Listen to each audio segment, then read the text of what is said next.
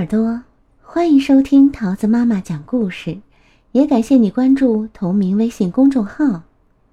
今天桃子要讲给你听的故事叫做《胡萝卜种子》，作者是美国的露丝·克劳斯，由克拉格特·强森绘图，大致翻译，人民文学出版社出版。一个小男孩种下一颗胡萝卜种子。他的妈妈说：“哦，这颗种子恐怕不会发芽。”他的爸爸也说：“它恐怕不会发芽。”他的哥哥也说：“它不会发芽的。”每天，小男孩都把种子周围的杂草拔掉，然后浇上水。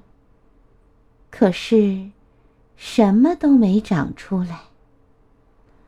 又过了一段时间，唉，还是什么都没长出来。